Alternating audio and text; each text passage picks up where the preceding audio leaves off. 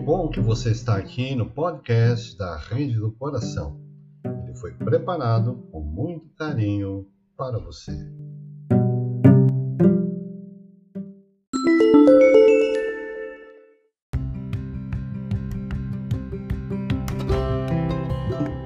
Vamos hoje então homenagear nosso querido João Leão Pita é um dia de homenagens e, portanto, nós precisamos, nesse momento, nos ligando já à sua personalidade amorosa, à sua presença espiritual, nós vamos enviar inicialmente um grande abraço a ele, porque ele foi escolhido através de uma enquete que nós realizamos semanalmente e fomos felizes nessa escolha, porque é uma vida de dedicação, de trabalho, de exemplo. E nós queremos agradecer por todo esse exemplo, esse trabalho que ele realizou. E nós queremos agradecer também a nossa equipe de pesquisa que se movimentou para coletar essas informações, fazendo então este documento, reunindo essas informações para que nós pudéssemos conhecer um pouquinho mais hoje João Leão Pita. Nós nos baseamos nos sites do Correio News, Baú de Memórias, Meu Convívio com Leão Pita, FEP, é, que é da Federação Espírita do Paraná, e o Consolador.com.br, que é uma revista eletrônica muito importante e muito é, conhecida. Muito bem, vamos lá falar então de João Leão Pita, que nasceu no dia 11 de abril de 1875, na Ilha da Madeira, em Portugal. Na Ilha da Madeira, em Portugal. Fez os seus primeiros estudos em sua terra natal, fazendo um curso que hoje estaria aqui no nível de um, um nossos curso secundário, né? aquele segundo grau, nível, nível intermediário, sei lá como é que chama, hoje, né? Era um nível, um curso secundário. Ele tinha esta formação. Terminados esses estudos, ele então decidiu ir para o continente, ou seja, é da ilha para o continente, né? uh, a fim de se aperfeiçoar e escolher uma carreira. Nessa altura surgiu um imprevisto. Seus pais alimentava a ideia de fazer com que ele seguisse a carreira eclesiástica e se ordenasse padre católico, porque a família é muito católica, naturalmente.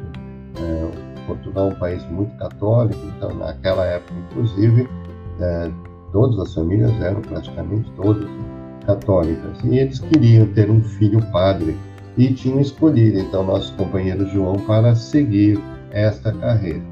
Entretanto, a sua propensão era norteada no sentido de ser admitido na Marinha Portuguesa.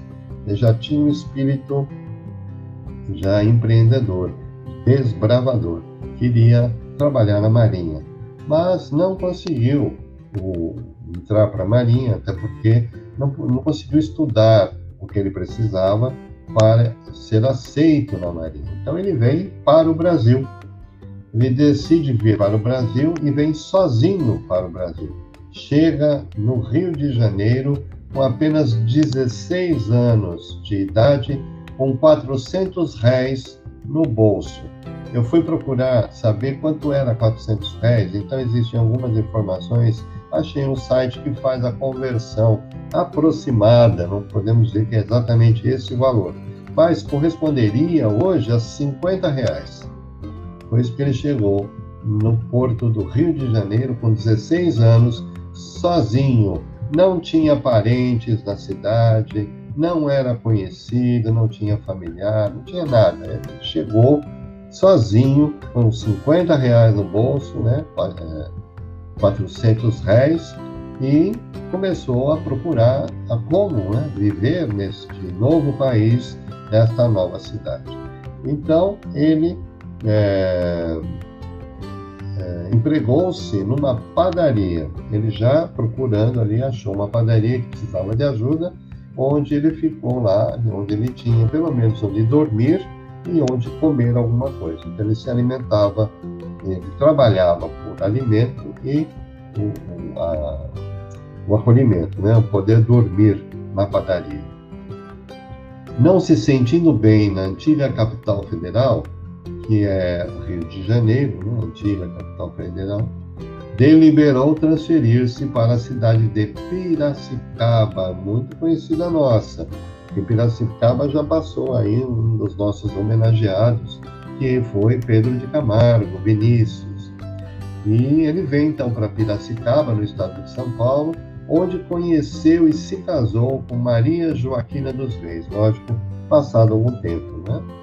Desse casamento, eles tiveram 12 filhos, muito, muito produtivos, né? 12 filhos.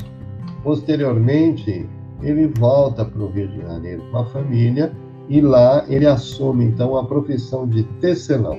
Vai trabalhar numa indústria, uh, numa fábrica chegando ao cargo de contramestre, que era um cargo já de supervisão que antigamente existia nas fábricas. Né?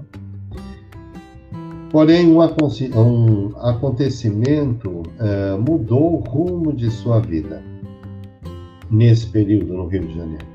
Uma de suas filhas, bastante doente, eh, ficou bastante doente e ele não tinha recursos eh, nem para sustentar a numerosa família e principalmente atender à enfermidade dessa filha. Então ele resolveu fazer o quê? Procurar um centro espírita. Sabe aquele momento que não se acha nada, não se tem nada pela frente? Deixa eu arriscar para ver se ajuda? Ou seja, é aquela velha história: ou se vem pelo amor ou se vem pela dor. A maioria de nós chegou ao Espiritismo pela dor. Nosso amigo João também João Leão Pita, chega ao centro espírita porque foi movido pela necessidade daquela filha que estava doente e ele não conseguia prestar a ela todo o auxílio. E ele vai então uh, iniciar a frequência à casa espírita, mas logo no começo ele não estava muito animado do, uh, com o propósito de aurir os benefícios doutrinários da doutrina espírita, mas sim de obter a cura da sua filha. Aliás, muito comum isso, né? As pessoas chegam à casa espírita para verem os seus problemas resolvidos, não para procurar uh, o estudo, o aprendizado, a autorreformulação, que é um passo seguinte. Mas chega pela dor para buscar uma ajuda. Também ele assim chegou ao Espiritismo. Então, é, ele foi lá para obter a cura de sua filha. E foi ali que conheceu o médium que era receitista. O médium receitista é aquele que recebe receitas médicas, indicações geralmente de homeopatia, trazidas da espiritualidade. Nosso querido Chico Xavier também era um médium receitista, recebeu durante muito tempo as receitas de Dr. Bezerra de Menezes. É, João Pita tinha o hábito de discutir, ele era muito contestador. Porém, o médium receitista com quem ele tinha esse contato não admitia discussões ou referência à doutrina espírita e deu-lhe alguns livros para que os lesse. Fez as primeiras leituras com manifesta uh, mas aos poucos foi tomando interesse e estudou as obras básicas da codificação kardeciana. É interessante esse movimento, porque a gente vê isso muito nas casas espíritas. Aquelas pessoas que chegam para verem os seus problemas resolvidos, quando você diz, olha, vem aqui estudar um pouco o Evangelho, vem aqui ler o livro dos Espíritos, hum, aí torce o nariz, torce o nariz, tem que estudar isso tudo, eu só vim aqui para pedir um passe, para tomar uma água fluidificada, para ver se eu fico curado. Você agora vem com estudo. Então ele ficou de má vontade nessa história toda. Mas, como ele tinha os livros dados, então ele começou a ler. Começou a ler e estudou as obras básicas. Ele leu as obras básicas. o que muitas vezes a gente não consegue fazer. Né? Só ficamos no livro dos Espíritos Malemar. Com, com a desencarnação de três de suas filhas, aí passado um tempo, vítimas de uma epidemia, sua esposa, acumulada de profundos desgostos, fez com que a família voltasse para Piracicaba. Eles estavam no Rio de Janeiro, né? então ela pediu para voltar para Piracicaba porque não aguentava ficar naquela cidade onde ela havia perdido três filhas. Em seu retorno à cidade, já conhecedor do Espiritismo, passou a divulgá-lo e pouco tempo depois já fazia palestras, frequentava reuniões de estudo e mediúnicas. Olha lá. Descobriu que na cidade as reuniões espíritas eram realizadas mais por curiosidade do que por apego aos estudos. Também algo muito comum. As pessoas querem chegar e já ficar perguntando: ah, quem foi esse, quem foi aquele, meu parente está aqui, não está aqui, aquela história toda, né? Então, ele viu que a, a chegada dele né, em Piracicaba identificou que as pessoas estavam muito mais ligadas à curiosidade do que ao estudo. E ele foi então agir nesse sentido, para tentar resolver isso. Né? Então, em companhia de outros amigos dele, compenetrados do caráter sério e nobilitante da doutrina dos espíritos, fundam no ano de 1904, olha que interessante, eles fundaram a Igreja Espírita, fora da caridade não há salvação. Veja como a nomenclatura ainda impregnada pela condição do catolicismo. Traz aí a Igreja Espírita, hoje um nome que causaria muita estranheza a todos nós. Ele criou lá, então chamava-se Fora da Caridade Não Há Salvação, que foi a pioneira das instituições espíritas na cidade de Piracicaba. Enfrentou muitos problemas e muita perseguição por ser espírita declarado e engajado na divulgação da doutrina espírita em suas atividades. A Igreja Católica, na época, não dava descanso para os espíritas, principalmente aos divulgadores, que eram os alvos favoritos dela, porque sabiam que o fato de estar trancados numa casa ou num ambiente apenas fazendo passes e perguntas do espírito, daquilo não iria para frente. Mas o divulgador não, o divulgador tem um trabalho para fora. Então eles iam em cima de Caiba Schutel, do Vinícius, é, Pedro de Camargo, né? agora de João Pita e de outros tantos né? que foram e trabalharam, Batuíra, e, nossa, vários aqui, é, é, Lins de Vasconcelos, todos eles que trabalharam muito na divulgação foram muito perseguidos pela igreja. E eles também, no caso do nosso querido João Pita, nosso homenageado de hoje. Então, ah, como eles eh, eram muito perseguidos, ele continuou na tarefa, continuou, inclusive intensificou Após a fundação do Centro Espírita, então o clero católico moveu-lhe acerba campanha e, como decorrência, não conseguiu emprego na cidade e ficou sem crédito por mais de um ano. Veja o nível de perseguição, dizer, fechavam todas as portas para fazer a pessoa desistir ou ir embora da cidade. Neste caso, nenhuma coisa nem outra aconteceu. Depois de um ano, né, todos negavam serviço a ele, e apesar de ele ter sido um homem, ser um homem muito honesto, muito trabalhador. Então não era a qualidade, era a condição de espírita que, por uma questão de preconceito, julgamento, de rotulagem da época, eh, essas pessoas eram segregadas. Ser espírita alguns anos atrás, século XX, não era fácil. Você não podia se declarar espírita, você era considerado ou louco, ou alguém lunático, né?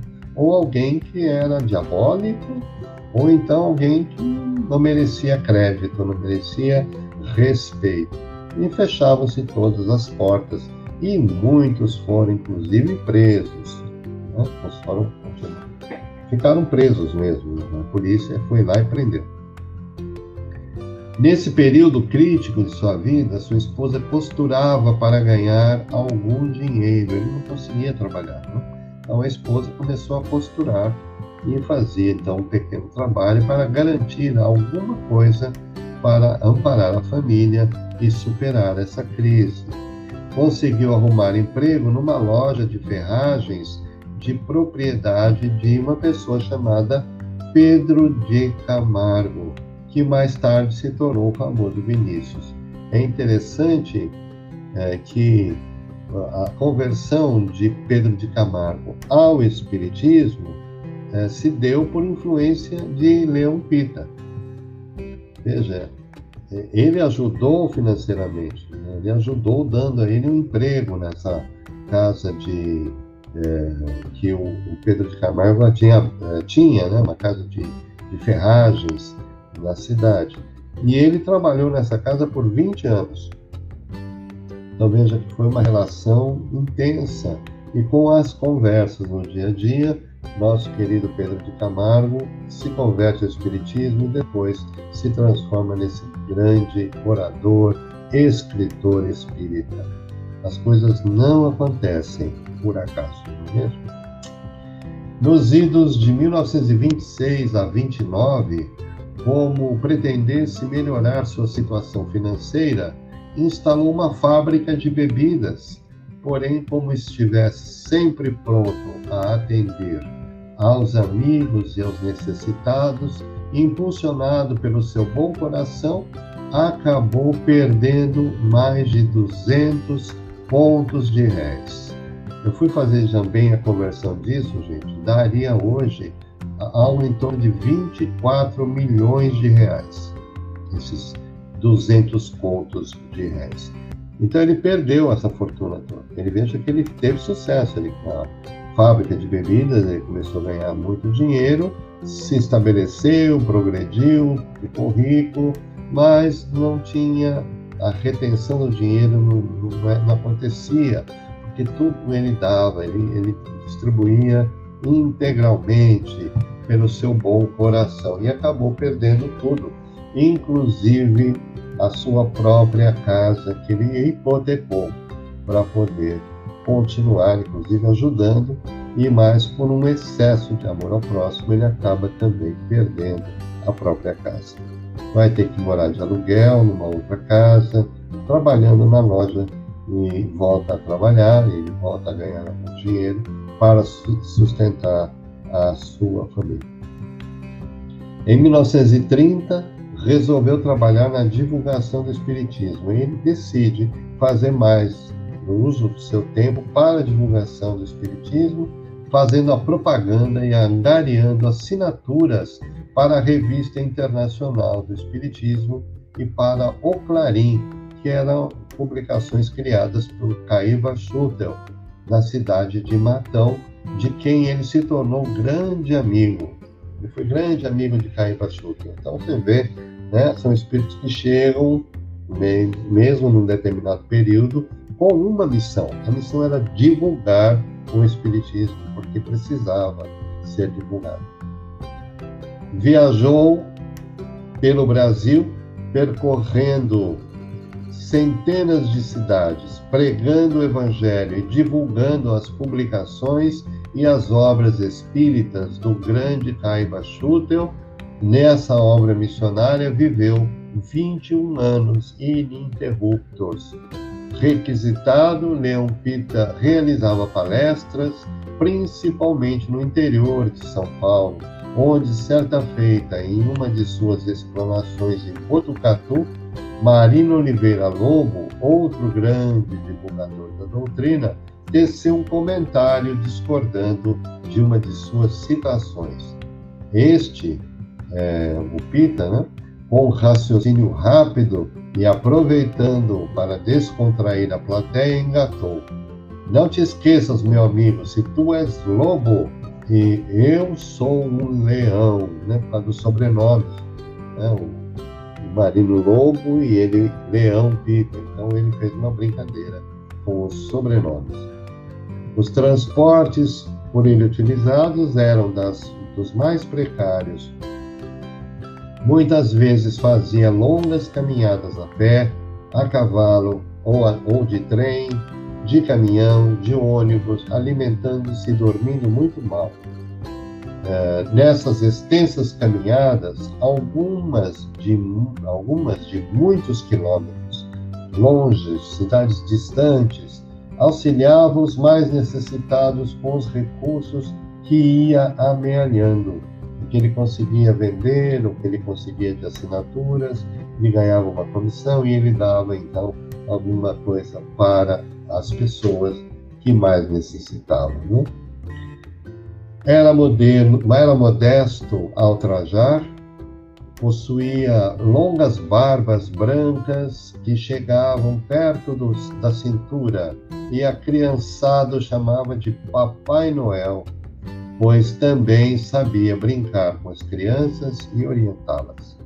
Sofria sempre calado, sem lamúrias, sabia que os sofrimentos na terra são oriundos de transgressões cometidas em vidas anteriores, algumas são também das nossas, da nossa vida atual, mas nós sabemos que trazemos um passado a ser é, reorganizado aqui. Né?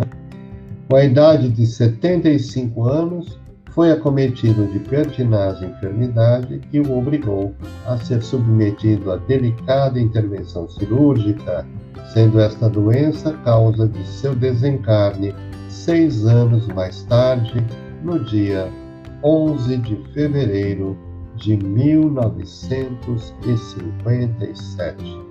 Com 75 anos de idade, então, nosso companheiro João Pita acaba, João Leão Pita, então entrega o, sua, o seu espírito, faz o, o desencarne, depois de uma vida cheia de trabalho, de dedicação, por mais de 20 anos trabalhando em prol da doutrina, sempre buscando estudo e sempre buscando a sua divulgação. Nós elevamos a, a, ao nosso companheiro João Leão Pita nossa gratidão, nosso abraço e que ele receba esse carinho para que nesta noite nós possamos realizar a tarefa, lembrando do seu exemplo e nos motivando a nos tornarmos trabalhadores efetivos na doutrina dos Espíritos. Graças a Deus, muito obrigado ao nosso companheiro.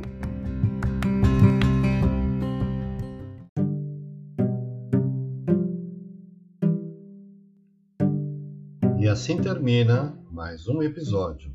Se você gostou, compartilhe nossos links em suas redes sociais. Até breve.